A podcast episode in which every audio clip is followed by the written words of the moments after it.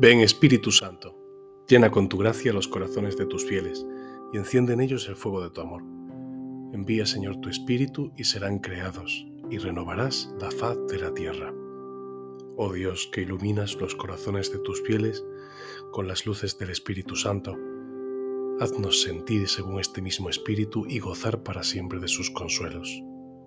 Te lo pedimos por Jesucristo nuestro Señor. Amén.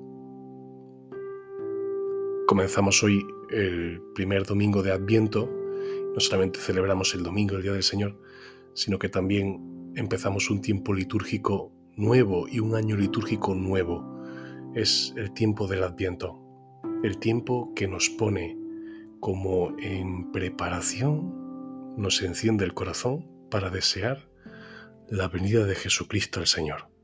Qué hermoso es este tiempo y qué bueno es para el alma, porque en este tiempo el Señor derrama su gracia para que nos haga profundamente deseantes de su presencia, que encienda en nosotros el deseo de su presencia. Esta es la petición del Adviento. Por eso escuchamos en este domingo ya, en palabras de Juan Pablo II, la llamada del Adviento, que no solamente es un tiempo litúrgico de la Iglesia, sino que es la savia de la vida de los hijos e hijas de la Iglesia. Es decir, el corazón del cristiano está hecho para esperar la venida del Señor y para desear la venida del Señor. Por eso en este día ya entramos en un tiempo nuevo y es un tiempo de esperanza. En la lectura de hoy, el profeta Isaías exclama una petición que nosotros podemos hacer nuestra. Ojalá rasgases el cielo y bajases Ojalá, Señor, descendieses hoy y ojalá pudiera yo gustar de tu presencia hoy. Sin embargo, el mismo profeta, al contemplar la realidad del pueblo de Israel, se da cuenta que hay pecado en él y que se han olvidado de que el Señor viene. Y esta es la experiencia de mi corazón, es la experiencia de San Pablo, que dice, hago el mal que no quiero y no hago el bien que quiero. Es la experiencia de nuestro corazón, que aunque desea con toda su fuerza la venida de Jesucristo el Señor, también reconoce, oye, que mi corazón no está del todo preparado para su venida. Y esta es como una experiencia dramática, porque deseo por un lado, pero sin embargo, por otro lado, dolor, porque reconozco que en mi corazón todavía existe la realidad del pecado.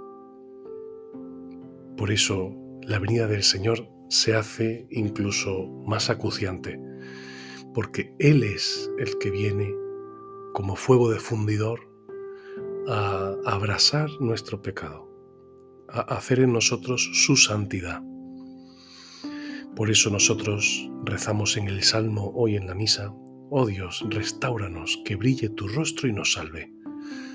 Oh Señor, necesitamos de tu presencia necesitamos que tú seas el que haga nuestra salvación, mediante el brillo de tu rostro, que brille tu rostro y nos salve. Qué hermoso esto, que pidamos al Señor realmente poder contemplar el brillo de su rostro en este adviento, que será el que haga en nosotros el deseo de su venida, el deseo profundo de que Él esté con nosotros. Así, nosotros nos hacemos, como San Pablo dice hoy en la primera carta a los Corintios, que aguardantes del don, como profundamente a la espera del don, que es la manifestación de nuestro Señor Jesucristo. Dice San Pablo, Él os mantendrá firmes.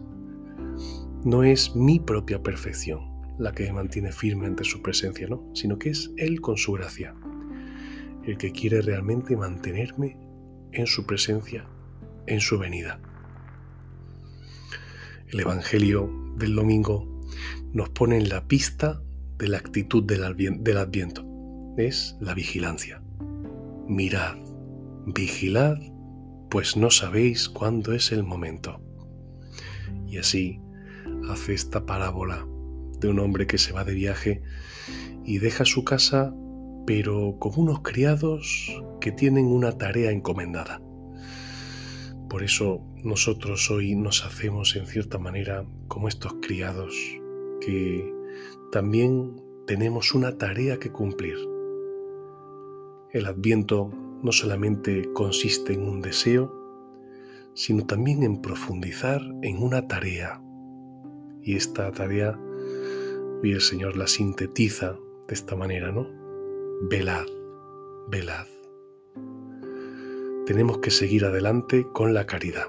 Por eso el Papa Juan Pablo II condensa la llamada del Adviento, lo que él llama la llamada del Adviento, de una manera preciosa como en dos aspectos que en este domingo podemos pedir al Señor ya que empiece a cultivar.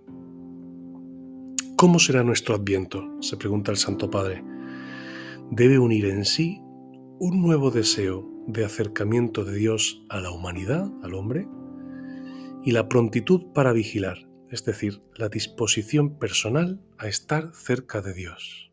Por tanto, tiene como una doble vertiente, que es, por una parte, el deseo profundo de que la humanidad resucitada del Señor se encuentre con nuestra propia humanidad. El deseo profundo de que por fin la carne humana cobre sentido ante la presencia de Jesucristo, Dios y hombre verdadero, muerto y resucitado. Y por otra parte, la necesidad de la vigilancia, que también sintetiza la oración colecta de este primer domingo de Adviento, ¿verdad? Concede a tus fieles, Dios Todopoderoso, el deseo de salir acompañados de buenas obras al encuentro de Cristo que viene. Esta vigilancia que va aneja a las buenas obras. Estas buenas obras, ¿cuáles son? ¿Cuál es la buena obra? Es la obra del amor. El amor puede parecer algo etéreo, pero sin embargo es profundamente concreto es aquella palabra del Señor en la parábola, a mí me lo hicisteis. Por tanto, en este tiempo de Adviento tenemos que desear profundamente, con profundo amor, la venida de Jesús. Y por otra parte, considerar muy bien que tengo que cuidar hoy a Jesús presente en los pobres, en mis hermanos, en la Eucaristía deseo profundo de Jesús, vigilancia en el amor.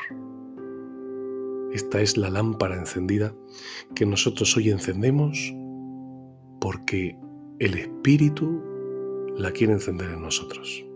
Al final, el Espíritu Santo viene en nuestra ayuda, porque nosotros no sabemos orar como conviene. Por eso Él en nosotros clama como un agua viva. Oye, Padre, Padre, ven pronto, ven pronto, Señor Jesús. Tenemos que dejar que el Espíritu Santo rece en nosotros. Dejémoselo, sí, porque Él sabe la oración que nos conviene. Así el libro del Apocalipsis termina con la escritura, clamando con deseo la venida del Señor. Dice así en el capítulo 22, versículo 17, el espíritu y la esposa dicen, ven. Y quien lo oiga diga, ven. Y quien tenga sed, que venga. Y quien quiera, que tome el agua de la vida gratuitamente.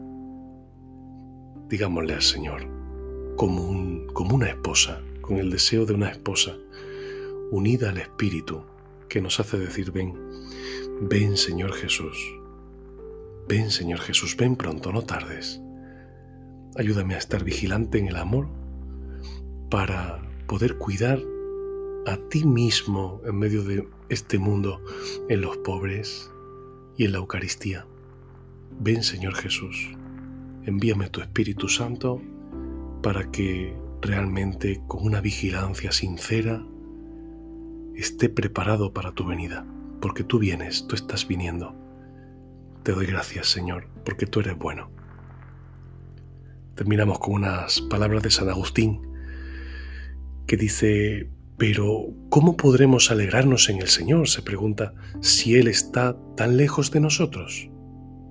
¿Lejos? No. Él no está lejos, a menos que tú mismo le obligues a alejarse de ti. Ama y lo sentirás cercano. Ama y Él vendrá a habitar en ti. Ven Espíritu Santo, te amamos. Ven Espíritu Santo, te necesitamos. Ven Espíritu Santo, te invocamos junto con María.